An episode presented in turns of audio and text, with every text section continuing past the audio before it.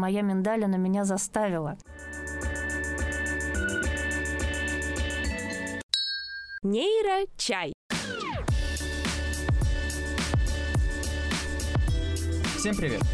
Это подкаст о том, как работает мозг, зачем это знать и как с этим жить. Меня зовут Владимир Михеев. И я Виктория Земляк. Сейчас вечер, Москва, студия звукозаписи «Интроверт». Мы пьем чай с Екатериной Печенковой, ведущим научным сотрудником лаборатории когнитивных исследований НИУ-ВШЭ. Добрый вечер. Всем добрый вечер. Екатерина – специалист по ФМРТ, функциональной магнитно-резонансной томографии. Среди ее проектов изучение мозга космонавтов и операции на открытом мозге. Все правильно? Ну, почти. Дело в том, что мы занимаемся функциональной магнитно-резонансной томографией головного мозга. Это важное уточнение, потому что ФМРТ бывает на самом деле чего угодно, и иногда к нам направляли пациентов, которым нужно сделать ФМРТ пищевода. Так вот, это не к нам. Большое спасибо за уточнение. Мы поговорим сегодня с Екатериной о том, как работает ФМРТ головного мозга, что будет с мозгом человека, если он полетит в космос, и что нужно сделать, чтобы нейрохирург не отрезал лишнюю часть мозга во время операции.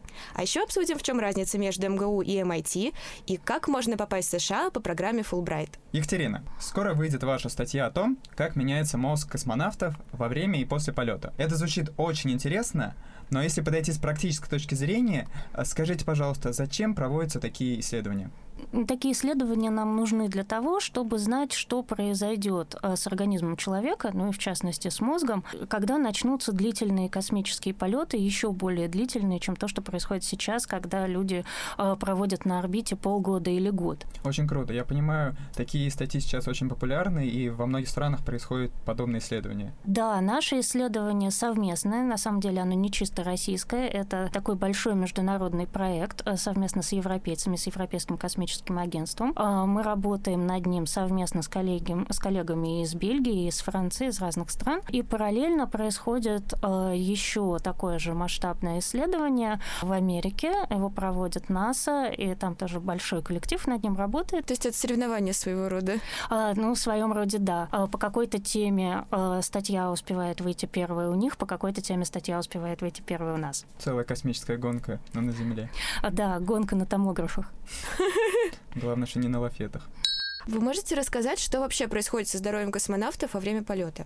А, одна из тяжелых проблем это ионизирующее излучение. Радиация, то есть, да? Да, радиация. А, с этим очень сложно что-то сделать, и чем дальше люди будут отлетать от Земли, тем серьезнее эта проблема будет становиться. Mm-hmm. С этим, в частности, связано, что сейчас а, космонавты и астронавты летают в достаточно позднем возрасте, то есть это не молодые люди призывного возраста, так скажем, а люди после 40. Которые уже родили да, детей. Да, которые уже родили детей, э, им уже не так страшно возможные последствия. А помимо радиации, есть какие-то еще негативные последствия, с которыми приходится сталкиваться, бороться? А, да, достаточно много. В частности, это последствия в опорно-двигательной системе. Очень сильно изменяются движения человека, когда он попадает в условия микрогравитации. Это связано с тем, что изменяется э, стимуляция организма, в частности, вестибулярный аппарат перестает работать, он начинает выдавать э, вместо обычной информации о положении тела такой шум. Просто не работает вестибулярный аппарат, и, э, соответственно, мы предполагаем, что мозгу нужно как-то с этим справляться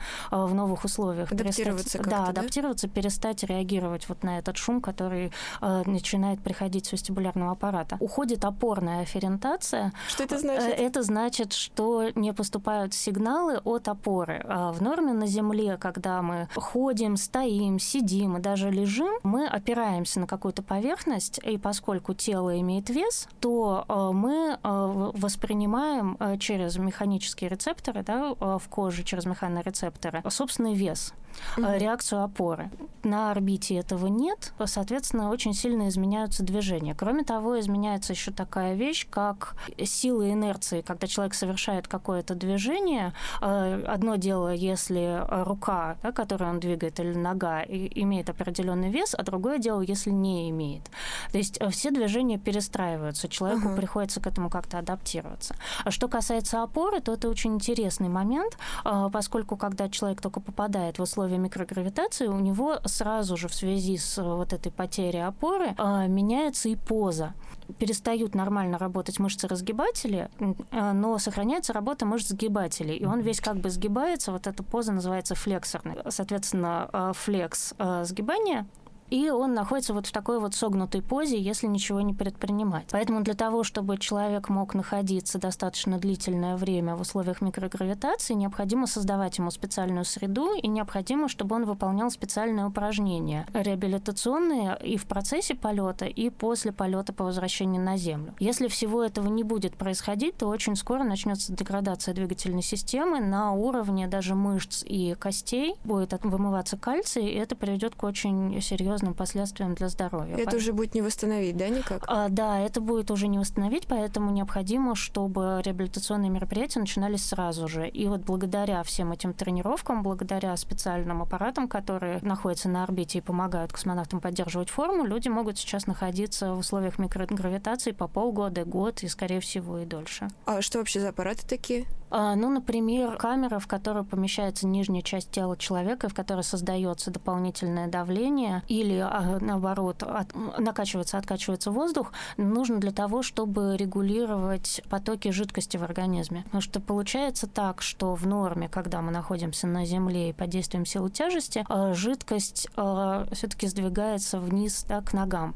Если эта сила уходит, то дополнительная жидкость протекает к верхней половине тела и к голове, в связи с этим также могут возникнуть проблемы. А это мозга ведь тоже касается, да? Перераспределение жидкости происходит? Да, и как раз вот это один из первых результатов, который был замечен на первых исследованиях с помощью МРТ. Ну, вот оно что. Да. Обнаружили, что происходит достаточно сильное изменение перераспределения жидкости э, внутри черепа, и получается, что угу. мозг как бы всплывает, да? Он находится ближе к поверхности черепа, чем э, в условиях, когда мы с вами находимся на Земле. А почему это вообще важно? Тут есть э, разные моменты. А первый, связанный со здоровьем, при распределении жидкости в черепе могут возникать а, серьезные последствия для зрительной системы.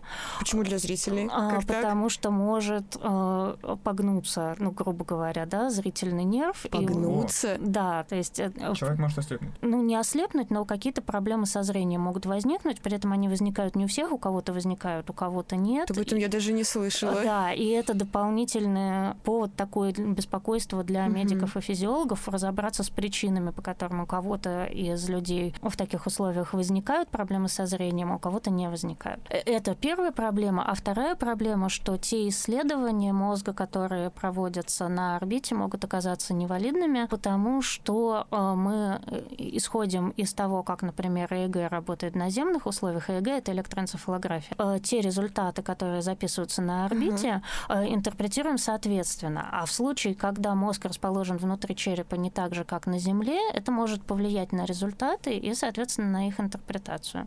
Ой, а можете рассказать вообще, как можно мозг изучать на орбите? Ну, к сожалению, не очень э, много здесь возможностей, они не очень богатые. Основной метод, который использовался, это вот как раз э, ЭЭГ, электроэнцефалография, потому что это единственный аппарат, который можно успешно на данный момент поднять наверх и использовать. Ну да, он помобильнее будет, чем ФМРТ. Томограф наверх не поднимешь. Мы бы, может, конечно, были и счастливы, но э, понятно, что это абсолютно нереально. Поэтому приходится э, как раз довольствоваться тем, что есть. Может быть, животные нам помогут? Были очень известные эксперименты на обезьянах, э, когда обезьян с вживленными электродами отправляли на орбиту и делали записи. Были эксперименты с крысами. А с крысами вообще очень хорошо. Это единственное наше сведение о том, что же происходит в мозге на микроструктурном уровне. Поднимают крыс и на разных этапах полета э, забивают какую-то группу животных, делают препараты, замораживают, потом спускают вниз и изучают. Крысам подсчит... больше всех, как обычно, достается. Да, подсчитывают э, изменения на э, разных стадиях полета. Окей, хорошо. Тогда расскажите, пожалуйста, все все-таки как мы используем ФМРТ для работы с космонавтами? Как это происходит? Мы же не можем закинуть астронавта на орбиту. Как тогда мы их изучим? Мы можем отсканировать э, людей до того, как они полетят, и можем отсканировать людей после того, как они прилетели. Прям сразу? А, прям сразу никто не даст. Жаль. Да, а, потому что исследование, во-первых, трудоемкое а, и длительное по времени, а, и его нужно как-то вписать в расписание всех исследований, которые космонавты проходят по прилете. И, конечно, начинают с более важных и более коротких исследований, которые можно провести прямо сразу после того, как космонавты выходят из капсулы. Потом же им еще нужно какое-то время на то, чтобы переехать в звездный городок. В звездном городке начинается новая серия исследований, mm-hmm. и к нам они попадают на самом деле в среднем на девятый день. И тогда насколько вот эти девять дней критичны? А, к сожалению, достаточно критичны, потому что на поведенческом уровне изменения, которые мы пытаемся зарегистрировать в мозге, полностью проходят где-то через две недели. То есть мы захватываем уже конец. И в этом плане, конечно, очень интересно, что нам удалось э, обнаружить хоть какие-то изменения. Хорошо. А что происходит тогда на уровне мозга? Да, какие изменения, собственно, находятся? Да, давайте сначала расскажу, что происходит на поведенческом уровне. Uh-huh. Э, понятно, что если некоторая адаптация была нужна на орбите, когда изменилась работа вестибулярного аппарата, когда стало нужно больше опираться на зрительную систему, ну, потому что нельзя с закрытыми глазами четко определить положение тела и его частей в пространстве, то здесь на Земле, а, когда космонавты возвращаются, у них проходит повторный период а, реадаптации к земным условиям, к гравитации, и он тоже проходит постепенно. Космонавты проходят вестибулярные тесты, проходят тесты на координацию, в частности, на стабил-платформе, насколько они могут а, поддерживать вертикальную позу, как они ходят, прослеживается, как это все восстанавливается. А на уровне мозга мы можем посмотреть несколько вещей. Первые статьи, вот, которые у нас вышла в New England Journal of Medicine и в Proceedings of National Academy of Sciences, это были статьи по структуре головного мозга, как раз связанные больше вот с тем перераспределением жидкости, о котором я говорила. А наша статья, которая вот сейчас выходит, это статья о том, как меняется функционирование головного мозга, то есть, собственно, первые результаты по ФМРТ. Вот самое интересное. Да. Для того, чтобы как-то это оценить. Использовалось несколько функциональных проб и ФМРТ покоя, э, но мы сейчас пока проанализировали результаты только по одной функциональной пробе, все остальное еще впереди. Это интересная проба, э, в ней мы стимулировали космонавтов и контрольную группу здоровых добровольцев того же пола и возраста с помощью специального аппарата, это так называемый космический ботинок, на симулятор опорной нагрузки. Космический ботинок. Да. Серьезно. Ну, его так называют создатели, когда нужно как-то популярно объяснить, что это такое. Это такие ботинки, в подошву которых встроены специальные камеры, и в эти камеры закачивается воздух с помощью компрессора. А, таким образом, а, ботинок стимулирует стопы человека в порядке, который задает экспериментатор или врач. Зачем это нужно? А, ну, представьте себе, что вы идете. Обычно мы не обращаем внимание на ощущения, которые у нас возникают при ходьбе. Ну, это очень естественно. Да, э, это совершенно такая автоматизированная вещь, э, но оказывается, э, когда мы ходим, мы испытываем достаточно сильные удары на стопу. То есть вот мы идем и испытываем удар, там, допустим, пятка-носок, пятка-носок, а, пятка-носок, угу. да, твердой поверхности. И вот эти удары мы можем имитировать с помощью ботинок, даже если человек лежит. А мы можем их имитировать с нужной скоростью, и у человека человека будет возникать ощущение, что он идет, несмотря на то, что он лежит на спине, допустим, в томографе. В условиях микрогравитации получается, что это а, такой симулятор обычной ходьбы. У космонавтов, в принципе, есть беговая дорожка для упражнений, а, но чем цен, ценен именно этот прибор? Он стимулирует именно те зоны стопы, которые запускают работу мускулатуры и мозга той системы, которая позволяет нам на Земле поддерживать а, правильную позу и противостоять как бы гравитации, да, поддерживать вертикальную позу. И вот э, вы стимулировали своих испытуемых с помощью этого ботинка? Да. Мы укладывали, мы укладывали испытуемых в томограф, надевали им ботинки, включали ботинки на некоторый промежуток времени. Это э, такое экспериментальное условие. Потом выключали ботинки, и э, в течение некоторого промежутка времени люди у нас э, лежали в покое, просто сканировались. Это контрольные условия. И в каждом из этих условий мы посмотрели связи между различными зонами мозга. Связи. Да. Это? Как это организуется? Когда мы укладываем человека в томограф, а, дальше мы регистрируем изображение его головного мозга. Эти изображения послойные, собственно, это и а, зафиксировано в слове томография, то есть мы делаем как бы нарезанное изображение. И каждый слой представляет собой картинку. Для картинок, которые мы просматриваем на компьютере, существует такое понятие пиксель, а, picture element, да? Для МРТ пиксели называются вокселами. То есть это элемент изображения только объемного, это элемент mm-hmm. объема, а, да, volume element. И каждый э, слой внутри того объема головного мозга, который мы регистрируем, у нас состоит вот из таких маленьких элементов э, вокселов. Нейро. Чай. Структурное изображение — это как бы картина мозга, а, независимо от того, что он сейчас делает. Функциональное mm-hmm. изображение — это изображение мозга, а, в котором заключена некоторая информация о его функционировании в данный момент времени. Ну, то есть вот человек выполняет задачу, и что у него там в мозге происходит. Да, а, но для того, чтобы это как-то дешифровать, нам нужно не одно функциональное изображение, а целая их серия. Mm-hmm. С одним изображением мы ничего сделать не можем. Э, соответственно, как мы получаем информацию о том, что в мозге происходит. У нас цвет а, каждого воксела ну, по, а, по черно-белой шкале зависит от э, нескольких факторов. Первый фактор э, анатомический, то есть какая именно ткань э, в этой единице объема заключена.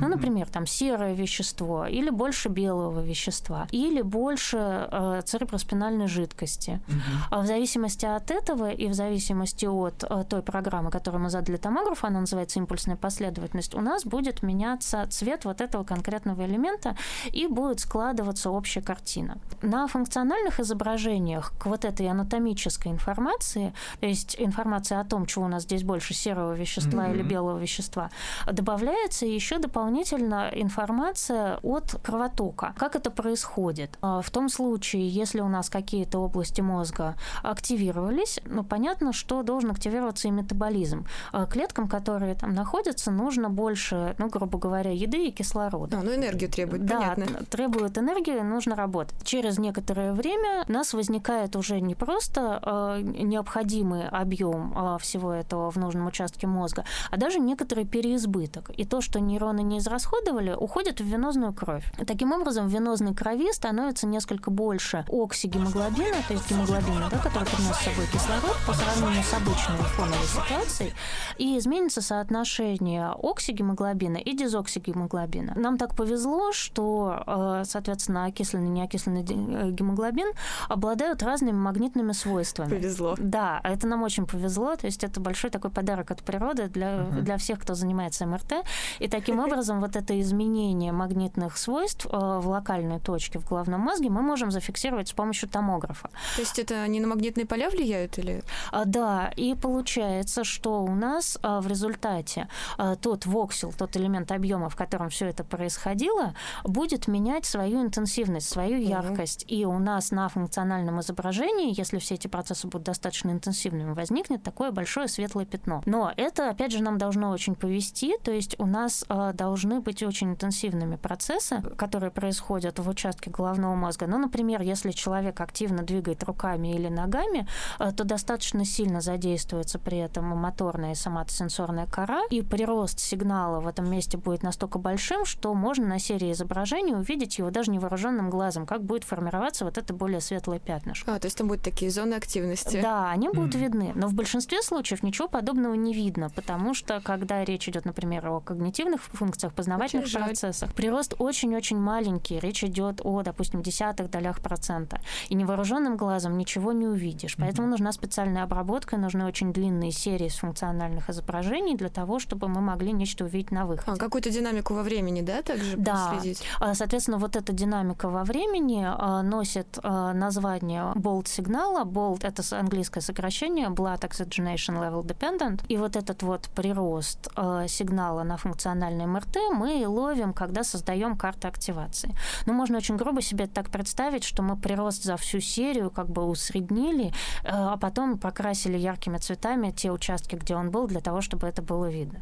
Так вот, когда мы сравнили у космонавтов, что происходит до и после полета, когда мы стимулируем им пятки ботинками, а, оказалось, что как раз вот этот прирост болт-сигнала в моторных зонах не меняется. А вот что мы обнаружили? Мы обнаружили более тонкие эффекты. Э, изменений в активации не было, зато были изменения в связях. Что за связи? Да, да. связи — это несколько более сложная методика обработки. Смотрим, что если у нас есть такие зоны, в которых, если в одной сигнал пошел вверх, то и другой сигнал пошел вверх, а если в одной сигнал пошел вниз, то и другой сигнал пошел вниз. То есть наблюдается некоторая корреляция, мы считаем, что между этими зонами есть связь. И посмотреть разницу между э, связями при стимуляции ботинками и в покое. Ну и точно так же до полета, после полета, в экспериментальной группе и в контрольной группе. Вот это мы и проделали. Так, и что мы? А, мы выбрали а, некоторое количество зон, а, которые могут быть как-то связаны с изменением в моторной системе и в тех системах, которые обеспечивают афферентацию, да, то есть сенсорные сигналы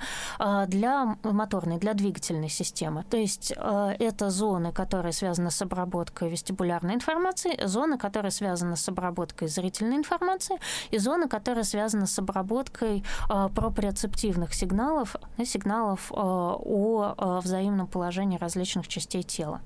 Как координация, да? Да. А, ну и плюс к этому мы добавили те зоны, которые мы получили в ответ на стимуляцию ботинком, то есть те, те зоны, собственно, в двигательной системе, которые активируются, когда мы стимулируем как раз механорецепторы в стопе. И а, дальше мы стали смотреть, что происходит со связями. Оказывается, что на девятый день еще сохраняются некоторые изменения в связях. В отличие от активации, да? Да, в отличие от активации, по которой уже, видимо, проходит полное восстановление, уменьшаются по сравнению с ситуацией до полета и по сравнению с контрольной группой а, связи а, между э, вестибулярными ядрами и э, различными другими зонами, и между а, мозжечком различными другими зонами, и при этом, например, усиливаются связи между островковой корой, которая многим известна еще как инсула, в различных полушариях. И как это можно все интерпретировать? Ну, что касается вестибулярных ядер, то здесь все достаточно понятно. Если у нас проходит на орбите э, от э, вестибулярного аппарата информация, на которую нельзя опираться ага. Э, при построении локомоции, то получается, что нужно каким-то образом этот сигнал оттормозить. И если у нас ослабляются связи как раз между вестибулярными ядрами и кучей других зон, мы можем говорить о том, что, возможно, мы как раз вот это проявление игнорирования мозгом информации от вестибулярных ядер в таком виде наблюдаем. Угу. А с инсулой? А с инсулой это скорее а, какая-то, видимо, компенсаторная вещь, потому что похожее усиление связей наблюдается у пациентов с различными проблемами тоже в двигательной сфере, и в том числе и у пациентов, у которых а, наблюдаются проблемы с а, проприоцептивной чувствительностью. То есть, когда у нас недостаточно сигналов от привычных органов чувств для того, чтобы построить движение, включаются более высокоуровневые зоны, которые помогают компенсаторно все вот это простроить. Это как раз тоже вот очень интересный момент, за которым потом нужно будет последить в дальнейших исследованиях. А вот мы знаем, что у вас помимо исследований космонавтов есть еще такая интересная активность. Вы сотрудничаете с нейрохирургами перед операциями на открытом мозге. И тут я хотела бы начать совсем простого вопроса. Что это вообще за операции и кому, зачем их проводят? Да, это такая тоже очень интересная тема. Это точно. Да, которой занимается наша лаборатория.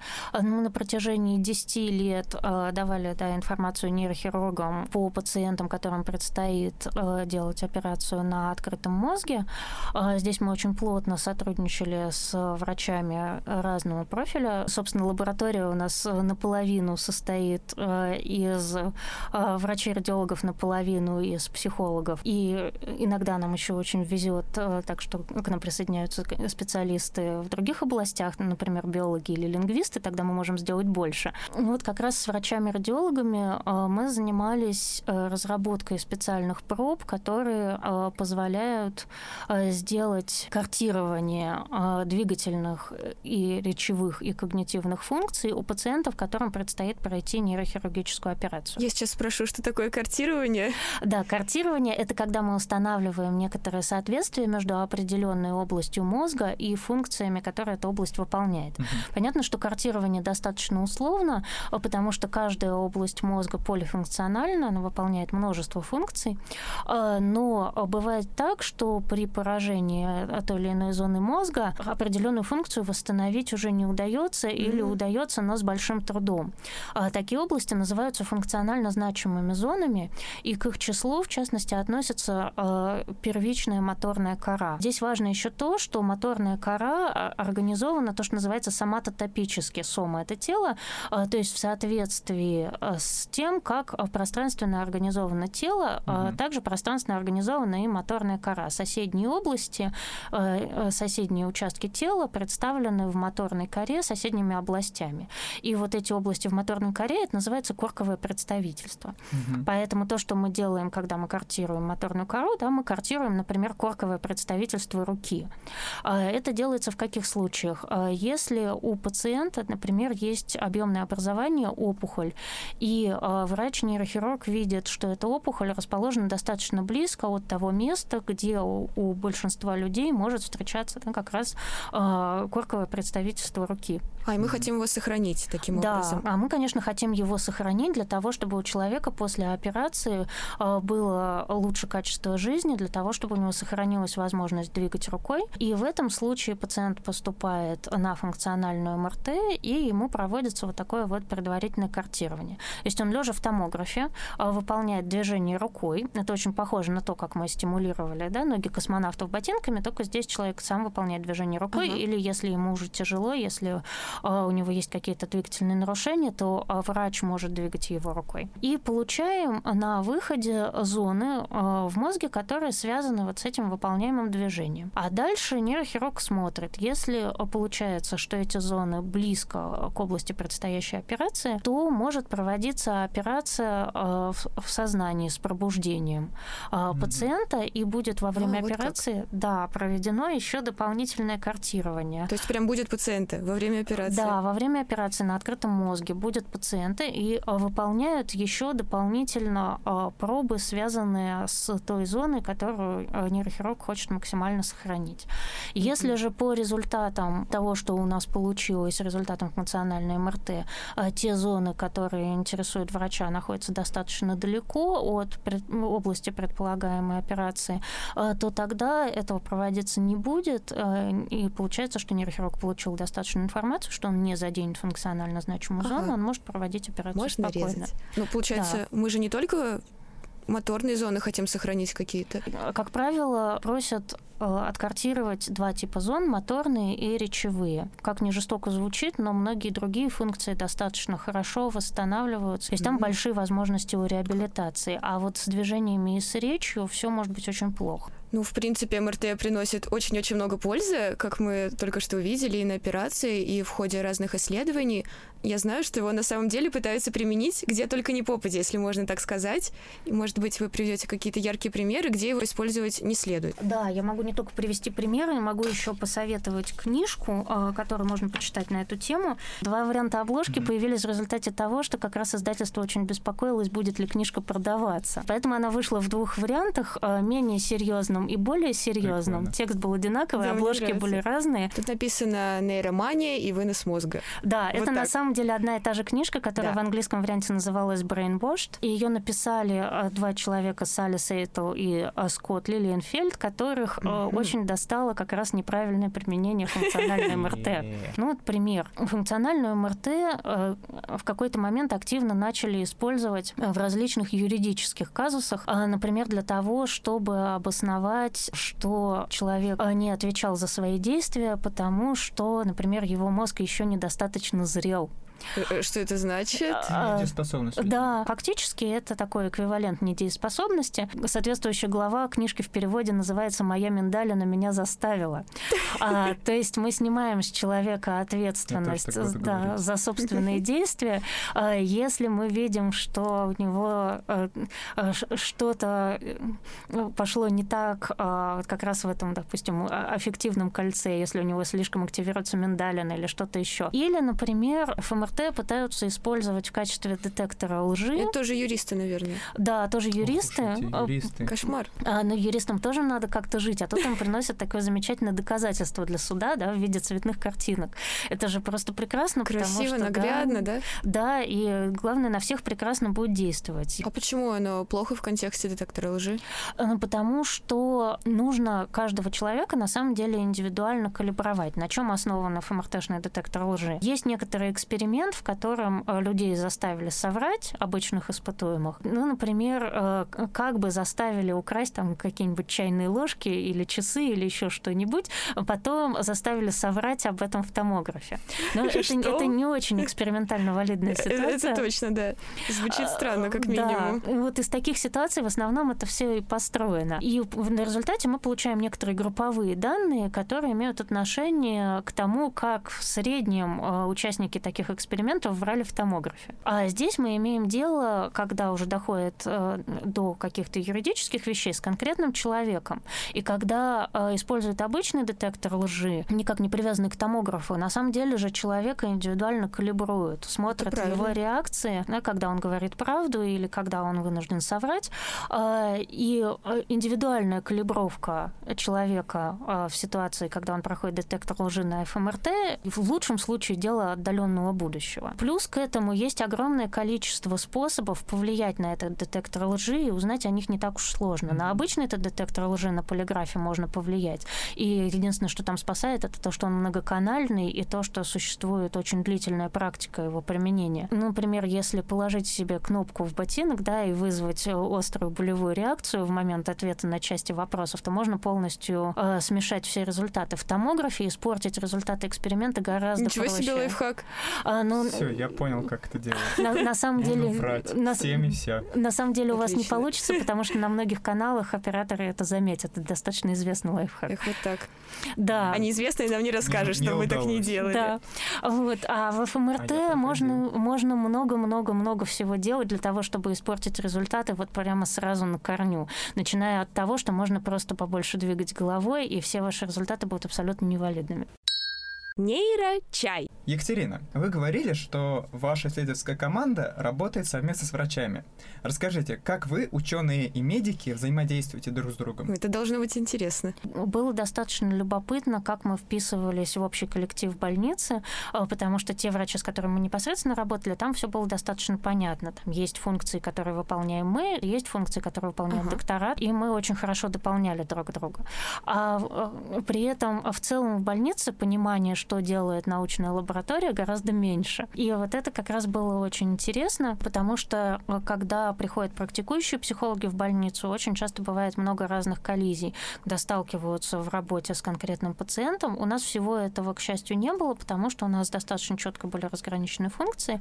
И плюс к тому, всем, кто в больнице работает, ужасно любопытно, что же такое происходит, что такие за научные исследования. А врачи большие подвижники вообще по своей природе. Ну, очевидно. Да, и им при этом ужасно интересно все связанное с наукой. А, Они приходят в качестве испытуемых участвовать, когда у них есть свободный часок во время дежурства. Вот где нужно искать испытуемых. Существовали какие-нибудь социальные отличия между вами и ими? Да, этого как раз очень много, и мне кажется, что это одна из причин, почему не всегда удачно складываются отношения. Ну, первое, в чем нам, конечно, очень повезло, что у нас были просто очень хорошие люди, с которыми мы работали на протяжении вот этих 10 лет в клинике, и они были терпеливыми и были как-то открыты к тому, что мы можем оказаться какими-то другими, не такими, как они. А у врачей очень жесткая социальная иерархия, и это связано с тем, что они часто работают в дефиците времени, поэтому они должны четко понимать, э, кто что э, кому может сказать делать, кто что должен делать, в какой момент времени. Э, Например, когда на томографе работают, работают в паре, работает врач и рентген-лаборант. Когда мы работали, мы работали большой командой, у нас могло быть, допустим, до 10 человек в операторской, и мы хорошо понимали, как распределены функции, кто там, допустим, собирает данные, кто обрабатывает, кто работает с пациентом, кто что делает. И при этом для ученых не так характерна иерархия. Нет, для ученых иерархия совсем не характерна. А, Все на «ты». Да, Коллеги. да, все, э, все могут быть на «ты», коллеги, все могут общаться по именам без отчеств. Плюс мы все еще без халатов, потому что когда мы работаем не с пациентом, допустим, а со, со здоровыми испытуемыми, так гораздо лучше. Халаты пугают испытуемых. Мгм.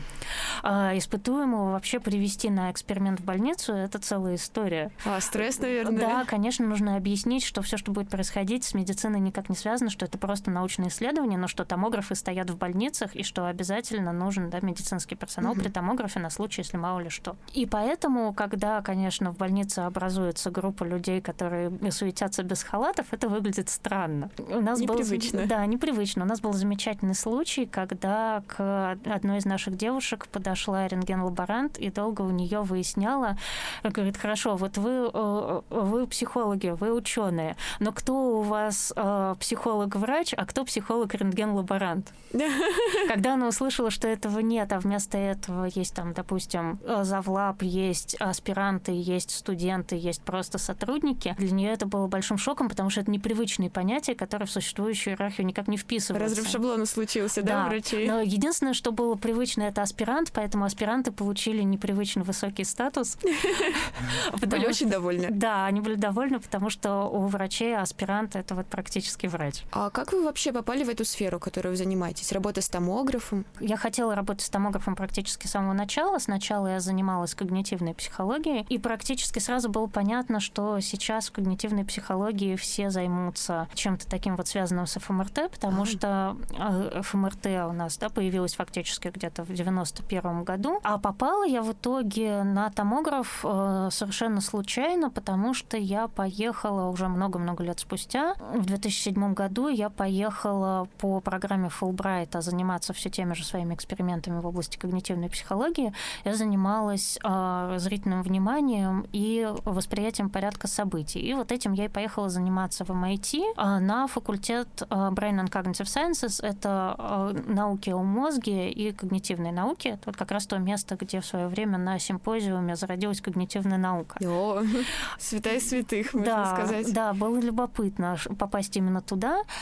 И так получилось, что в том же корпусе стоял томограф, и можно было ходить на него учиться совершенно бесплатно при условии, что ты волонтерил и помогал людям со сканированием. И, собственно, это была мечта, да? Она сбылась. Да, это, да, это было совершенно прекрасно. Я сказала, ну, конечно. Я пошла, отучилась, и сюда я вернулась уже с письмом о том, что я сертифицированный оператор томографа для научных исследований. И, собственно, с этого момента все и завертелось. MIT — это один из самых лучших технологических университетов мира. Эм, Расскажите, пожалуйста, о ваших впечатлениях об этом месте. А, ну, на самом деле, я от всего MIT видела только вот маленький кусочек, который был связан а, с факультетом, а, на котором я работала. Ну, зато какой кусочек? Да, кусочек был хороший. Мне, опять же, повезло. а, Я попала в лабораторию а, Мэри Поттер, которая больше известна среди наших коллег как Молли Поттер, а, потому что а, людей по имени Мэри Поттер достаточно много, а вот с уменьшительным именем не очень, и все, конечно, знали Молли Лаб, то есть лабораторию Ха, Молли. Да, она вот так вот э, специально придумала, чтобы лучше запоминалось. При этом э, очень, конечно, любопытно было, как э, все обращались к Молли Молли, когда ей было уже даже сильно за 80, и сейчас э, Ну, это очень мило. да, это действительно очень мило. А, Но это, кстати, много говорит и о том, как там все устроено, потому что а, там, конечно, нету никакой, не то что медицинской иерархии, она есть, но она какая-то вот менее жесткая. А, С одной стороны, всегда, конечно, есть завлаб, и все остальные в лаборатории играют какие-то подчиненные роли, то есть не так, как у нас, где может быть группа сотрудников, которая со студенчества вместе работает, да, и, и совместно стареет десятилетиями в одной и той же лаборатории. Там э, один завлаб, его, э, соответственно, аспиранты, постдоки, и потом, когда постдок проходит какое-то количество постдоков, он э, уезжает и становится основателем своей собственной лаборатории. А, но при этом э, само по себе общение гораздо более демократичное. Мне кажется, это вообще для. Штатов характерно. Да, вот это то, что мне там прямо очень понравилось. Вот вы еще учились же в МГУ. Как можно сравнить МГУ и MIT? В чем различие, сходство? Я уверена, что различие имеется. Ну, понимаете, там, начиная с территориальных каких-то вещей, э, в MIT огромные площади, на каждом каждую лабораторию. А, в МГУ, а, особенно что касается факультета психологии, такого, конечно, нет и в помине. В оснащении тоже, наверное, разница. В оснащении тоже, конечно, есть разница, но и в общем подходе. Нельзя сказать, что в MIT нет бюрократии, но там все таки как-то э, с ней справляются, чтобы она не мешала науке так сильно. В э, обучении э, был один момент, который, наверное, не то, что для МГУ характерен, а вообще для российского обучения, что я отметила, что мне понравилось, и что я попыталась потом перенести сюда и использовать в своей работе со студентами. Когда в MIT, возможно, это характерно для американского образования, учат работе с данными и чтению статей, там есть такой момент, что всегда в некотором проекте, если по нему не собираются реальные данные, учат предполагать, как бы данные выглядели.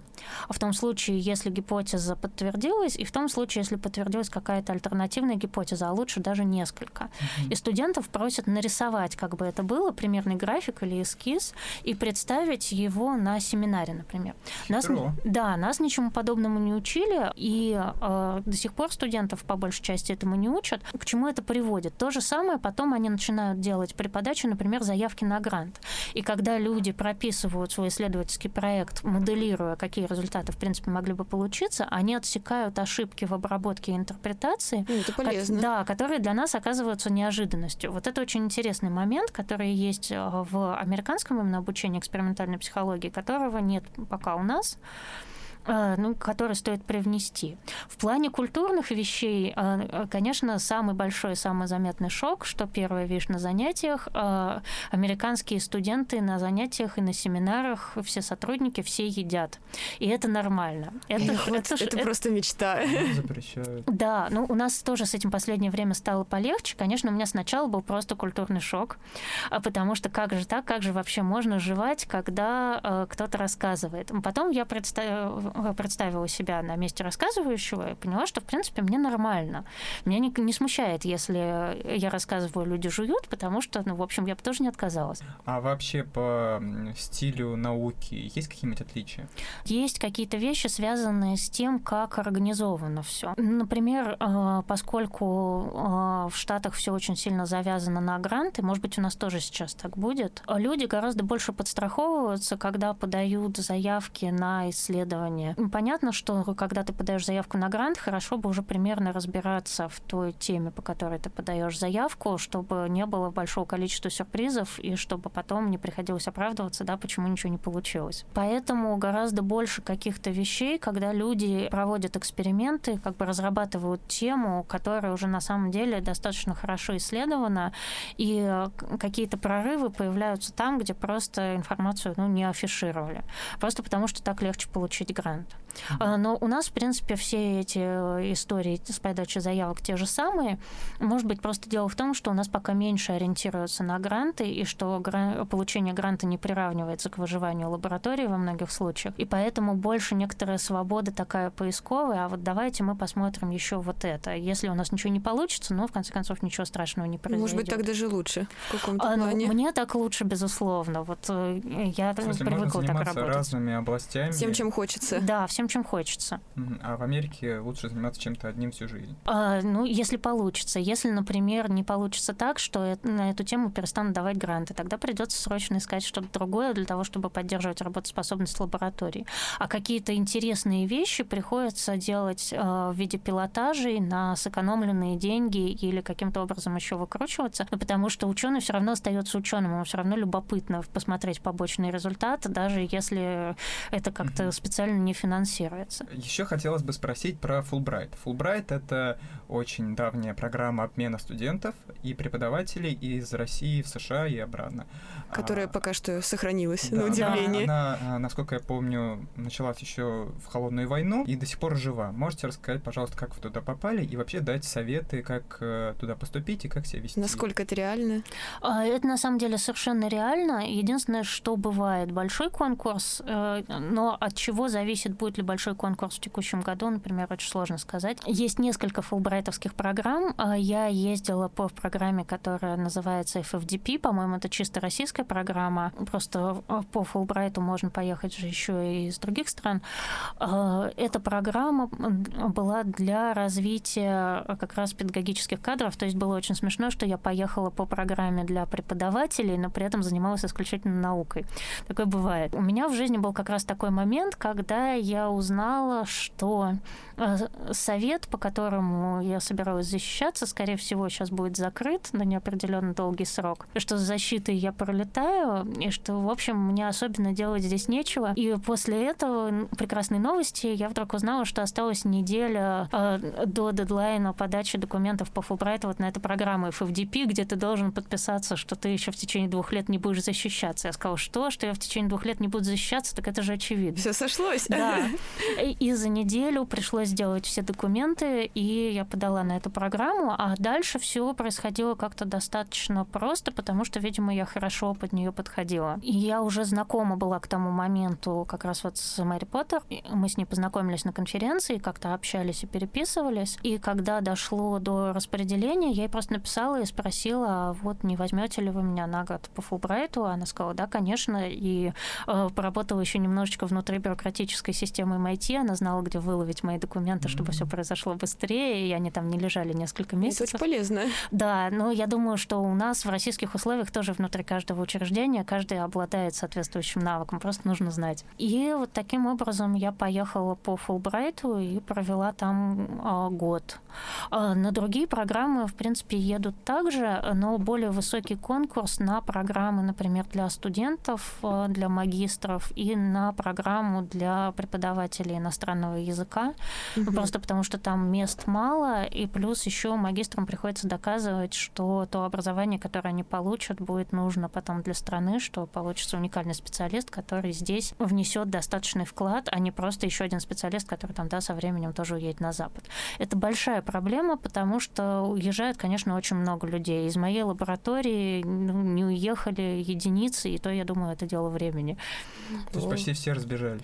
А, ну, не то чтобы разбежались, а, опять же, как на это взглянуть? Разлетелись, да. То есть вот все, кто у меня учился в МРТ, они рано или поздно куда-нибудь уезжают, мне так кажется. А, вопрос, насколько кто-то возвращается, кто-то нет. Но потом, оказывается, сначала очень обидно, потому что ты теряешь, да, из лаборатории ценного сотрудника, который столько всего умеет, и вот кажется, кем его заменить. А, во-первых, приходят новые люди, и они тоже обучаются и становятся не менее крутыми. А во-вторых, а, ты получаешь человека, который а, налаживает какие-то связи для лаборатории, который воспринимает какие-то новые идеи, учится новым методам, в конце концов, работает на более прогрессивной технике, и он никуда не девается. Это только кажется, что он вот уехал, и все, он же остается в контакте со всеми ребятами, со всеми сотрудниками. Можно что-то спросить, чему-то научиться. Конечно, он, он приезжает сюда и учит всех тому, чему он научился. Это очень здорово. Когда таких людей много, это совсем другая история. А вот вы остаетесь? Да, я остаюсь, но я достаточно поздно поехала, я думаю, по Фулбрайту, мне было уже почти 30, и, в общем, в таком возрасте тяжело приспосабливаться. Я здесь гораздо лучше понимаю, как мне работать, чем как мне было бы работать там. А как вы там в целом выстраивали общение с местными? Или, может быть, с русским комьюнити? в основном проводили время? Русская комьюнити достаточно замкнута в себе, иммигрантская. А вот сотрудники э, в MIT, они были как раз очень открытыми, очень дружелюбными, помогали. Для них было нормально, что я из другой страны, что у меня, может быть, там все не очень хорошо с английским, что я не понимаю какие-то бытовые вещи, потому что очень многие люди, и уже на тот момент, а сейчас все больше и больше, как раз из тех, кто в науке, это либо иммигранты, либо люди, приехавшие на какой-то срок из другой страны. Местные люди, они очень переживают, что ты можешь как-то себя неловко и неуютно чувствовать из-за того, что ты вдали от дома. И, например, есть такая традиция традиция, что завлабы своих э, иностранных подопечных приглашают домой на праздники, чтобы мы не чувствовали себя Это так безумно неуютно. хорошая традиция. Да, это очень здорово. Ну, потому что у них есть такие большие семейные праздники, которые считается, что очень плохо проводить вдали от дома, а вот тут оказывается, что э, люди какие-нибудь из Китая или из России застряли в Штатах, и им плохо, конечно, и одиноко, и обязательно нужно позвать на праздник. На самом деле это очень здорово, потому что э, действительно ты себя чувствуешь лучше, лучше от того, что э, к тебе проявили внимание, вот ты нужен, и тебя познакомили с семьей, это очень приятно, так и очень мило. А, но, конечно, представление о том, что у нас, например, есть праздник День Благодарения, во время которого я буду себя чувствовать неуютно, было довольно забавно. Потому что у нас его просто нет. Но сходить, посмотреть на праздник было очень интересно. На этом же, кстати, празднике со мной произошел очень смешной случай. А, у нас есть какие-то вещи вот чисто бытовые, которые очень трудно э, понять и объяснить. В плане между странами? Э, да, между странами. Например, какие-то ну, приходилось э, менять свои тоже пищевые кулинарные привычки. Приходилось очень много готовить самой дома, гораздо больше, например, чем э, я это делаю здесь, просто потому ну, что интересно. еда непривычная, да, тяжелая, э, и какие-то вещи просто никогда не пробовал. На том же самом празднике на Дне Благодарения, например, я впервые в жизни попробовала сырые грибы. Это были шампиньоны, но для меня это был шок. То есть, э, Звучит даже не очень приятно, да. если честно. А, но они все очень смеялись, э, когда видели выражение моего лица. То есть, когда я спросила, а что вот эти вот шампиньоны, они были сырые? И они сказали, ну да, конечно, в салат кладут же сырые грибы. И в этот момент у меня было ощущение шока и мысль, что делать, куда бежать, я отравлена. Что вроде как нет, да. обычно не кладут, да. А, а потом я вижу, что все остальные же ели то же самое, и я понимаю, что это полный идиотизм, потому что они же тоже все съели, и с ними ничего уже, наверное, не случится, они каждый день так делают. Но это ощущение, что нужно в себе что-то перебороть, вот э, оно, безусловно, было. Все смеются. В общем, на этом, я думаю, наш выпуск подошел к концу. На этой оптимистичной нотке. Да, больше ешьте грибов. А, Екатерина, спасибо вам за ФМРТ и за грибы. А, три чая каждому, кто дослушал этот выпуск, и до новых встреч.